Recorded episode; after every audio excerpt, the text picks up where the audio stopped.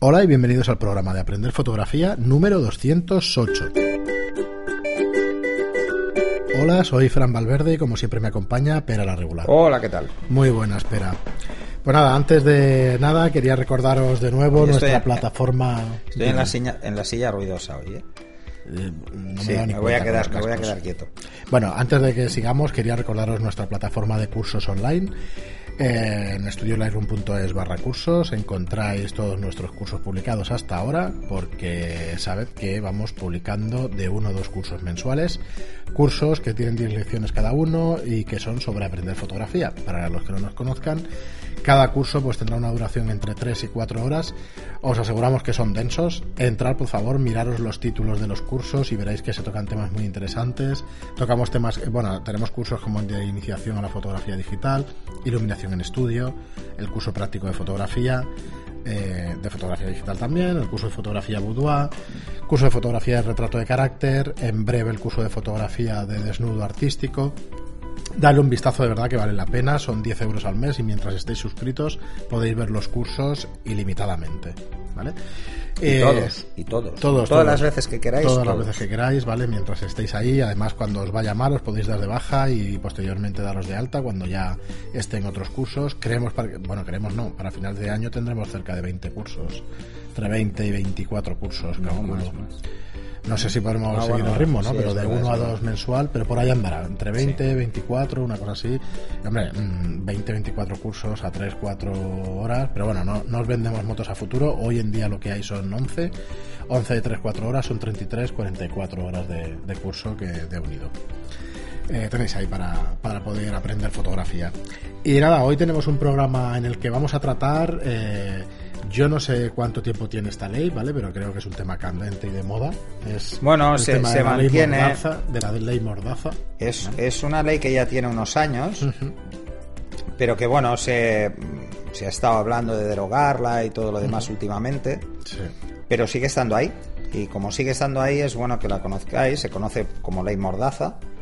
Eh, ese es el nombre que se le da extraoficialmente.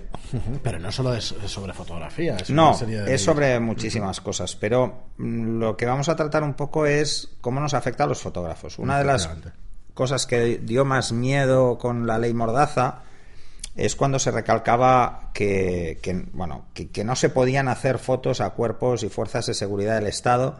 Esto sigue siendo igual que antes, no, no ha cambiado, no ha cambiado nada porque sigue diciendo lo mismo que decía antes, ¿no? No es que esté prohibido, es que lo que no se puede hacer es utilizar esas fotos en según qué canal.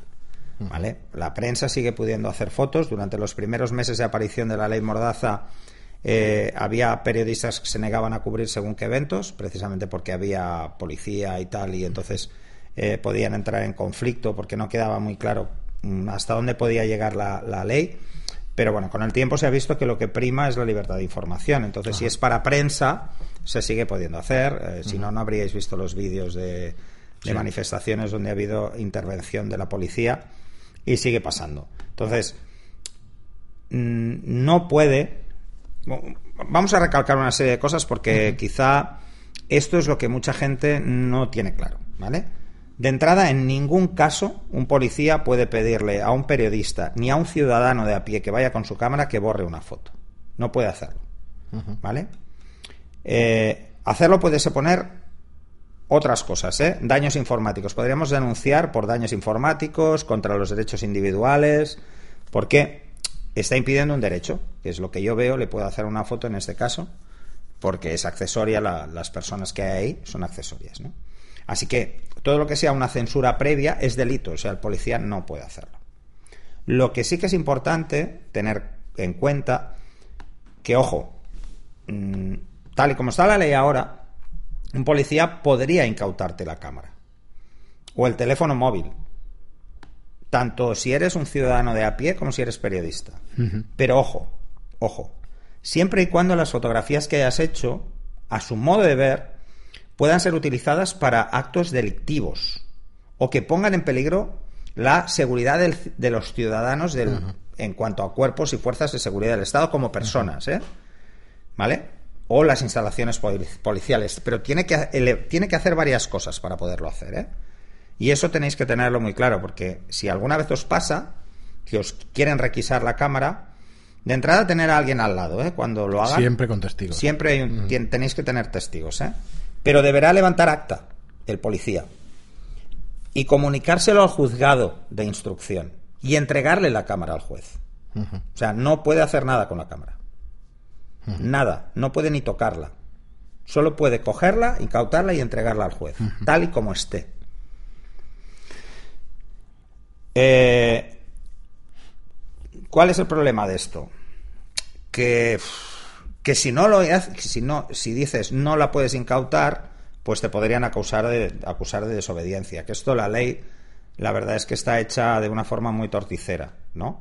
Entonces, claro, mm, pensar siempre eso, no vamos, no vamos a hacer fotos, ni siquiera los, la prensa va a hacer fotos con un abogado al lado. Porque al final, al principio de esta ley, la gente ya pensaba que, nos, que tendría que pasar esto, ¿no? Que tendrías que ir, pero sí que, ojo, sobre todo, insisto, intentar a la que, si os pasa esto, buscar un testigo inmediatamente. Alguien que pueda declarar luego las palabras que del policía, de- del por qué intenta eh, incautar un bien privado, porque no deja de ser un bien privado, ¿vale? Entonces hay que ir con mucho cuidado con este tema no es que no sea no es que no podáis hacer fotos a los policías, es que solo las podéis hacer en el caso de que seáis prensa. Porque estáis cubriendo algo que está por encima, que es la ley a la libertad de información, ¿vale? Eh, bueno, eh, mm, pensar además que hay, hay varias cosas a tener en cuenta, ¿no? Por ejemplo, si eh, esto es lo mismo que cuando os decía lo de borrar o esto es lo mismo que cuando sale una conversación privada en un medio de comunicación. es, están atentando contra la intimidad personal porque es, es privado, o sea, las fotos que yo hago son mías. Nadie puede hacer nada a no ser que haya un juez que lo ordene. Y un juez que lo ordena puede decidir que esas fotos se borran o no se borran o mil cosas, ¿no? Pero mm, pensar con que eso es así. Lo que pasa es que sí que es cierto que desde el año 2015 que apareció hasta la fecha han pasado cosas muy raras. Muy raras. Parece que la policía ha tenido actuaciones no demasiado brillantes en- sobre esto. O sea, no se ha entendido muy bien, ¿no? Por ejemplo, eh, en el 2016 hubo un caso que sonó mucho en los medios, que le pusieron una multa a un periodista por publicar una foto de una detención. Cuando en teoría no se puede sancionar al fotógrafo, sino al medio. Porque es el medio el que lo hace público. El fotógrafo solo ha hecho la foto, ¿no? Pero se ampararon en la Ley de Seguridad Ciudadana, que es la famosa Ley Mordaza. Ese es el nombre. El nombre real es Ley de Seguridad Ciudadana. Entonces, le pusieron una multa por el mínimo que marca en la ley, que son 601 euros. Lo del 1. Yo a mí que me lo a mí Esto es como lo de los tres frito. meses y un día. Es- es- me parece horrible, una chorrada. Pero bueno, es lo que hay. O sea, pensar que, que esto sí que ha pasado. ¿eh? O sea, hace una foto a- a- en una detención y le cascan una multa a la policía directamente. O sea, no llegó ni a un juicio. Entonces, Sí, claro, eso Igual salta la prensa o salta. Es una sanción famoso. administrativa. Claro, al final la voluntad de sancionar. Bueno, ya sabemos que la recaudación es más importante que cualquier otra cosa. Bueno, lo que, lo que hicieron fue decir que en la fotografía se podían identificar a los agentes. Bueno, ya es por eso es una detención, ¿no? Pues, pues se pueden identificar, ¿no? Pero eh, Bueno. mm, lo acusaron de poner el riesgo a los funcionarios por Bueno, la identificación la pública. de hecho, hay que tener cuidado porque te puede pasar. Bueno, eh, pensar que esto ha pasado. Otro de los casos más sonados que ha habido eh, fue un caso que lo tengo por aquí. eh, también amparándose en la ley Mordaza, en, en la ley de protección ciudadana, que un, bueno, una vecina de, de Preter, de Alicante, pues cogió, hizo una foto a un coche de policía local que estaba mal aparcado en, un, en, un pas, en una zona de minusválidos y pues esto es del, de agosto del 2015 y puso un comentario en su Instagram diciendo que la policía aparcaba donde le daba la gana, ¿vale? Sí, que además tiene toda la razón. Bueno, todo lo, lo hemos visto todos. ¿eh? Lo hemos visto todos. Pero bueno. Pero ¿qué, qué, qué argumentó la policía? Que estaba en, un- en acto de servicio, entonces que podría dejarlo donde quisiera. Que ¿no? podría ser también, ¿eh? Que tampoco. Pero claro, como lo puso en su Instagram, y en su Instagram estaba su nombre real, la multa le llegó directa. O sea, en menos de 48 horas tenía una multa sin tutela judicial, sin pasar por juzgado. Cosa que esto es lo que les da esta potestad, por un lado, que nos deja un poco con el culo al aire. Porque una vez te han puesto una multa, es una sanción administrativa, y si no la pagas, te embargan. Pasa igual en las zonas azules, en las igual. zonas verdes, en tal. Entonces, claro, esto es lo que más eh, situación Ya, sabes que ha generado, porque no pones en riesgo a los agentes, no pones en riesgo absolutamente nada, solo Ya, vemos búscate un coche, para recurrirla. Claro, solo, solo vemos un coche de policía metido en una zona de minusválidos o en un paso de peatones y, bueno, pues resulta que, que le cascaron una multa de 800 euros, que no es, no es una tontería. Entonces, mm, la multa, porque, bueno, consideraron que, a ver si lo encuentro aquí, porque me hizo mucha gracia, eh, acompañado un texto aparcas donde te sales los cojones y encima no te multan. Esa era la frase que puso. Probablemente lo que les tocó los cojones precisamente es que pusiera la palabra cojones. Así que, bueno, al final eh, no sé cómo ha quedado este caso en concreto, pero lo que hay que decir es que se ampararon en el artículo 3623 de la Ley de Seguridad Ciudadana. Eh, bueno, creo que, que es muy polémico, eh, limita mucho las libertades en este sentido y pensar que las multas van de 600 a 30.000 euros. Entonces, bueno, mm, lo polémico realmente es que prohíbe a los ciudadanos hacer fotos o filmar a los policías, ¿vale? Eh, con, pero avala el uso de cámaras de videovigilancia por parte de la policía. O sea, nos pueden grabar a nosotros, pero nosotros no podemos grabarlos. Si que os fijáis, desde que apareció la ley, los policías nos graban. Si vais a una manifestación o cualquier cosa, te graban. Te graban para poderte identificar. El lema de quién vigila a los vigilantes. Exacto, es ese es el tema. Bueno, eso es muy de película de. Bueno, es muy de libro es de. cómic, es de un cómic, es de una novela gráfica, mejor dicho. Mm, Pero esto sale. Es de Watchmen y hace un huevo de años que Pero salió. esto sale también en. Esto sale en 1984. En 1984, es que lo tenía en la sí. cabeza. Entonces, bueno, pensar este tipo de detalles, porque al final pueden ser un poco. un poco peligrosos, ¿no? Porque este tipo de sanciones os pueden caer de forma No, a mí- administrativa. A mí, por la edad ya me... mira, tenemos que ser más prácticos e intentar que no se den estas situaciones, ¿eh? O sea, no... Pero bueno, nadie está en secto, ¿eh? De hacer una foto y tal y que te caiga alguna cosa. ¿eh? Bueno, tiene, esta ley tiene cosas muy divertidas. Si tú pierdes el DNI en un año tres veces, te clavan una multa. Es que un Porque es ya tu responsabilidad mantenerlo, ¿no? Eh, bueno, tiene, tiene, estuve mirándome la ley, tiene cosas Ya, que a mí me puedes tener mala, fortuna, ¿sabes? Y Pero en cuanto a fotografía no nos afecta demasiado, hay que decirlo. ¿eh? Realmente ha corrido mucho algunas cosas. Eh, es cierto que ahora nos pueden incautar la cámara, antes era imposible.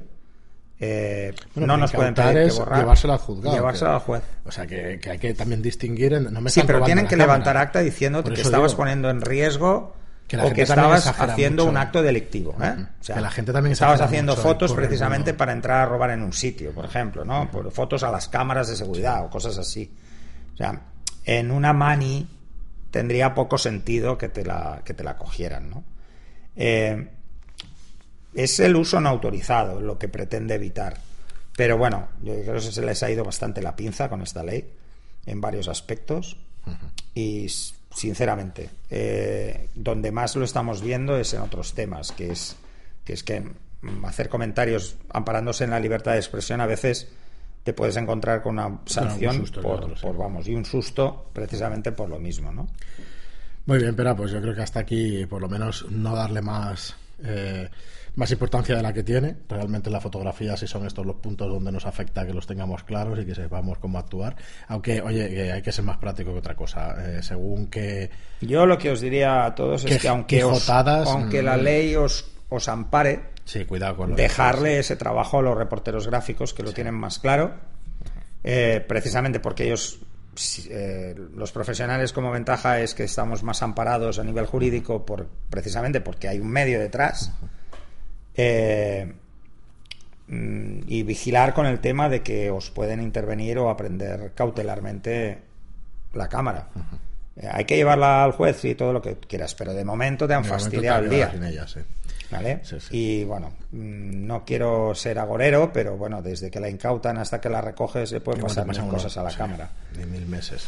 y unos cuantos meses. Bueno, pero eso sería otro tema. Y luego, quizá lo más delicado de la ley Mordaza, de la ley de protección ciudadana eh, que, que sacaron, es sobre todo el, el tema de que, de que, bueno, ahora pueden hacer algunas cosas como sancionar directamente sin pasar por un juzgado, cosa que, bueno, eso hay que ir con muchísimo cuidado. Por ejemplo, hay otra que esta es un poco más reciente y es que los Mossos Escuadra aquí en Cataluña denunciaron a un vecino de Gerona por publicar fotos de un control de alcoholemia. Pues lo mismo, le cascaron una multa. Entonces, ¿qué, qué puedes hacer? Porque no pasas ni por el juez. O sea, ¿qué puedes hacer? Pues claro, pagar y luego reclamar. Al, Pues, tío, final, al final siempre estamos un abogado y bueno, y te cuesta el doble y vete a saber si te da la razón. Entonces, Bueno, eh, yo creo que un poco está jugando con esto, está jugando con que mm, la gente al final paga y no reclama porque le sale muy caro reclamar, mucho más caro que la multa. Porque si tienes que ir a juzgado, pues bueno. Bueno, Muy bien, ir con cuidadín. aquí, Si tenéis alguna duda, la ley está descargable desde el BOE, Mm. la podéis bajar entera. Ya veréis que hay cosas divertidas de esta ley, me parecen brutales. Pero bueno, eh, ir con cuidado. Muy bien, y mira, eh, para acabar el programa tenemos dos o tres preguntas de, de nuestros, de nuestros oyentes. Eh, perdona, que las, que las saco. Eh, y vamos con Quilla, nos dice muchas gracias, me ha aclarado muchísimas cosas. Está refiriéndose al programa de los ajustes de cámara de la D750. Dice, me he pasado una tarde de lluvia con el manual en una mano, mi D750 en la otra y vuestro podcast en el ordenador. Decir, decir en defensa de mi D750, eh, perdón, eh, decir en defensa de los que nos leemos los manuales que no son fáciles de comprender te dicen lo que tienes que hacer para cambiar algún parámetro. Esto, esto es a llorar, como la bronca que le pega siempre, ahora lo dice. dice, decir en defensa de lo que no, no nos leemos los manuales, que no son fáciles de comprender, te dicen lo que tienes que hacer para cambiar algún parámetro, pero no explica qué consecuencias tiene ese cambio. Por lo tanto, por mucho que nos lo leamos, si no sabemos de antemano para qué sirve eso, con las instrucciones no somos capaces de saberlo. Vale, Pera- pero- pera, no nos riñas tanto. No, pero, pero sí que os riño, vale. Tienes pero os riño, os riño fotografía ¿por para qué? saber que Porque eh, el ajuste que estáis cambiando, que os dice cómo hacer el cambio del ajuste, os dice que ese ajuste hace algo específico que no sabéis qué es.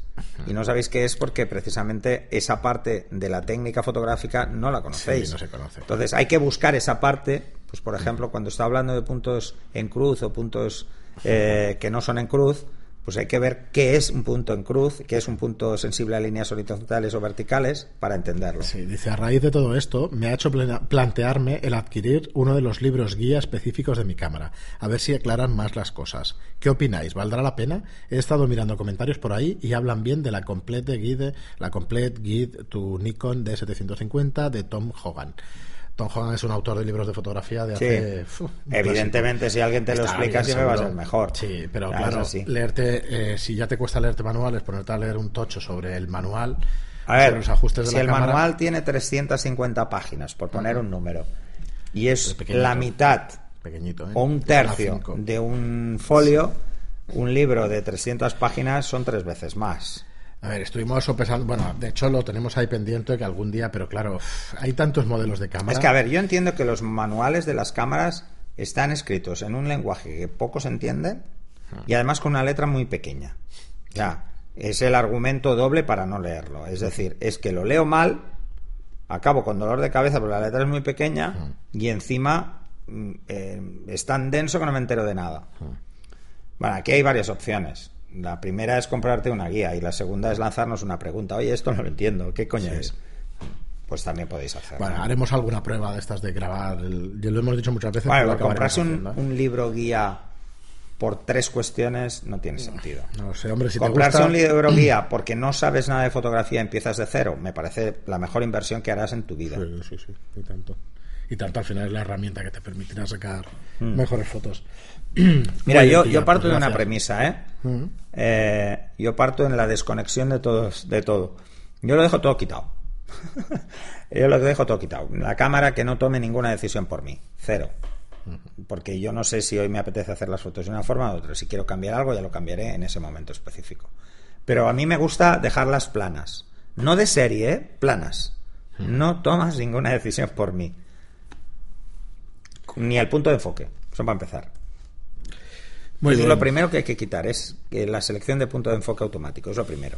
Sí, yo, sí, eso es verdad que, Eso es lo primero que hay que que lo quito de inicio. Porque es una locura, se te va a tomar No, no, no. Te va a enfocar lo que esté más cerca por contraste. Y ya está. Muy bien, pues seguimos con un comentario del Dado Único, que es el podcast este de juegos de defensa famoso. Ah. Samuel, que nos escribe. Eh, nuestro amigo Samuel, que nos dice muchas gracias por la mención al programa, Fran. Y por supuesto, gracias a la respuesta de Pera. Me ha aclarado la duda.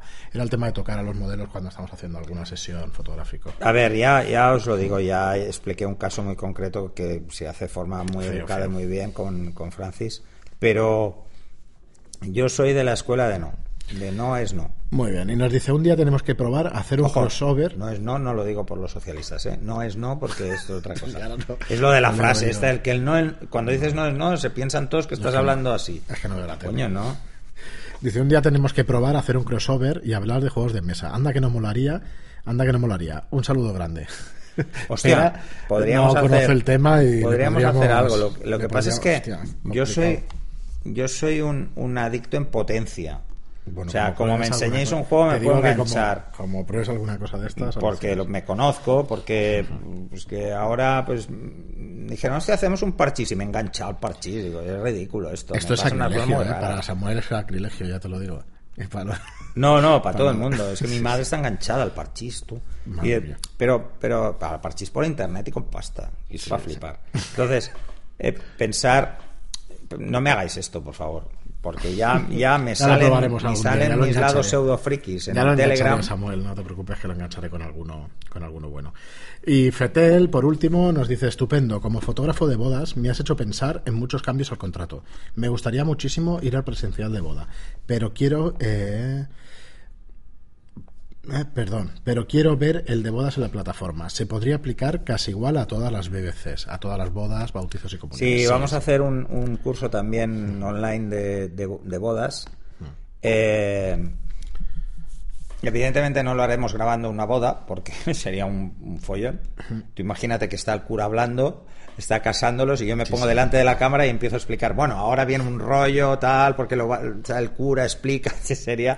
Hombre, cómico sería, ¿eh?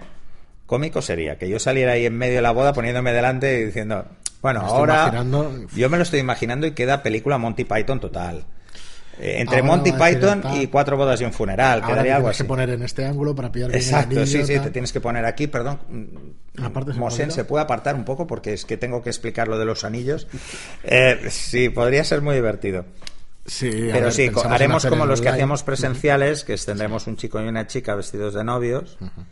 Y lo mismo, lo mismo. Lo que pasa es que una boda tiene fases diferentes y este probablemente nos puede quedar muy denso. Sí. Porque hicimos el presencial, que estuvimos 10 horas. Estuvimos 10 horas. Y nos ¿te faltó tiempo que- casi? sí, que faltó tiempo. Al final, comentando el contrato, ya te fuiste a la hora y pico y todo. Pues porque- sí, solo con el contrato estuvimos más de una hora. Sí.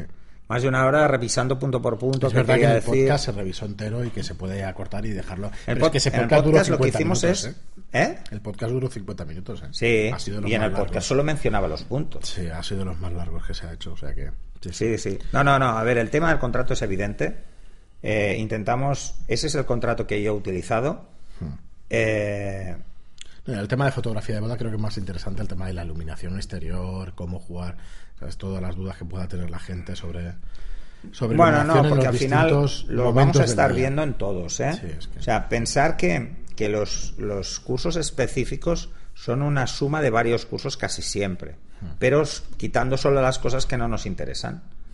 Por eso siempre volvemos a los repasos de la ley inversa y todo Bueno, esto. ¿no? pero es que es la Entonces. Eh, para hacer un, el de bodas hace falta pasar por los otros, pues casi seguro. Sí. Porque mm, vamos a ejemplo práctico. O sea, lo que pretendemos con el de boudoir, por ejemplo, es que veáis ejemplo práctico, pero, pero acabo hablando de la luz eh, mucho más que del posado, porque no lo debería verlo, ¿sabes? O sea, es que al final es todo esto. El de bodas denso será, eso seguro, ¿eh? muy denso. Porque Muy hay bien. muchas situaciones. Sí, pues nada, espera, hemos llegado al final del programa. La ley Mordaza ha sido cortita y eso, pero esperamos vuestras preguntas, vuestras apreciaciones, opiniones Sí, y todo. es que la verdad, eh, cuando nos planteamos hacer este programa, porque tuvimos alguna sugerencia al respecto, pensé, de, uy, esto igual va a ser un coñazo, mira, un tema de copón. de- dudas Entonces y eso. estuve leyéndomela y digo, bueno, es que a la fotografía afecta poco, afecta mucho más al ciudadano. Ah, En la fotografía afecta en solo esos dos detalles que os he dicho. Pero nos afecta mucho más como ciudadanos, no como fotógrafos. Mira, estábamos Entonces, pensando antes el título. pero sí que hubo mucho follón, y de hecho ha habido bastante follón, con el tema de si a los periodistas iban a negarse a ir a cubrir.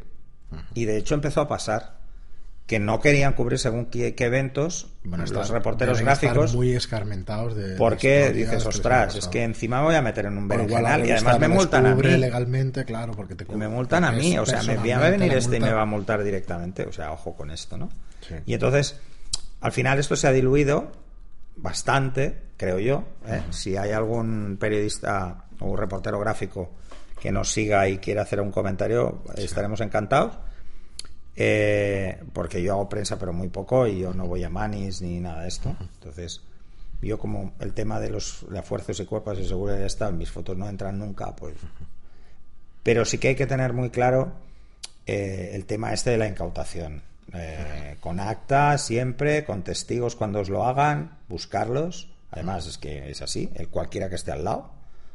Eh, y luego que os dé una forma de contacto, porque, porque va al juez, tiene que pasar por el juez. Ah, lo que más me preocupa de, de la ley de protección ciudadana, la ley Mordaza, es la parte de las sanciones administrativas que han caído como... Yo es que lo veo igual De que una lo de la forma zona muy azul, de salvaje. que un tío que no es ni policía pues pueda multar, bueno, perdonar cómo me pongo, pero es que bueno, me parece increíble que un tío que eso, que no es ni fuerza de seguridad del Estado ni es nada, ni es guardia urbana ni es nada, te pueda sancionar y te encima sea una sanción claro, administrativa dices, que te vienen y te embargan en la te cuenta. embargan, y dices, pero bueno, esto Sí, es un poco heavy. Pero bueno, como Es ya sabemos heavy. del afán recaudatorio de las administraciones, pues ahí lo llevamos. Las administraciones locales creo que son las que más están haciendo, Es por lo que yo he buscado y tal, son donde más artículos he encontrado de que hablan que la policía local denuncia amparándose en esta ley. Entonces, claro, la sanción es administrativa. Claro, Yo no veo, no he ¿sabes? visto ningún caso, ¿vale? Salvo el de hacer una fotografías a un control de alcoholemia. ¿Por qué? Porque estás diciendo dónde está el control de alcoholemia. Entonces, si lo subes al Instagram diciendo, ojo que hay un control de alcoholemia en tal sitio, hombre, pues sí, estás afectando, eh, estás afectando precisamente al control. O sea, No, pero deja de ser claro efectivo por el hecho de que lo publiques. Claro, estamos concienciados, no se puede beber conducir. Está clarísimo que no. Sí, sí, sí, sí. O sea, en ese caso claro. veo que hasta incluso tienen razón los Mossos cuando pusieron esa denuncia. Pero en el caso de la señora que pone un comentario de que aparcan en la plaza de minusválidos, le ponen la sanción, Es que no es un co- es pero que no justifican, Claro, es que es no hecho, justifican qué estaban haciendo. Además, se amparan en la ley para no decir lo que estaban haciendo.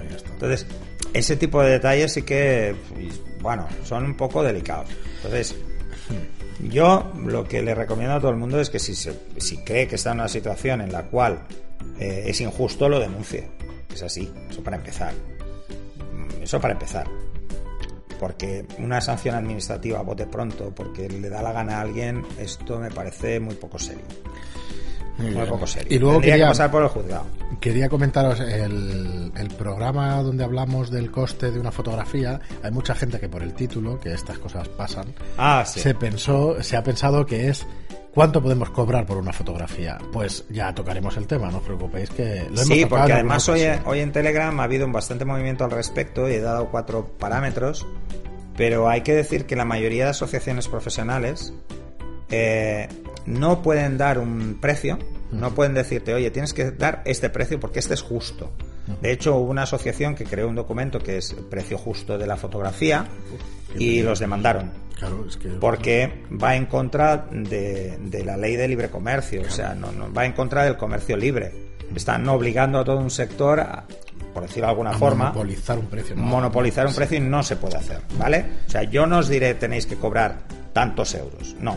Os diré qué cosas hay que tener en cuenta para calcular tratamos. vuestro precio. Lo tratamos en un, en un podcast, pero ya que ha salido el tema de nuevo, pues lo Podemos hacer uno un poco más amplio y las lo que decía es que las asociaciones profesionales o cuando os apuntáis a una, sí que os dan un documento que os dicen, ojo, qué cosas hay que tener en cuenta para calcular tu precio. Muy bien, Pera, pues hasta aquí el programa de hoy. Eh, como digo siempre, Al menos la FP sí que lo hace. Sí, pero bueno. Da una serie de documentos para ayudarte. Pero bueno, poco más.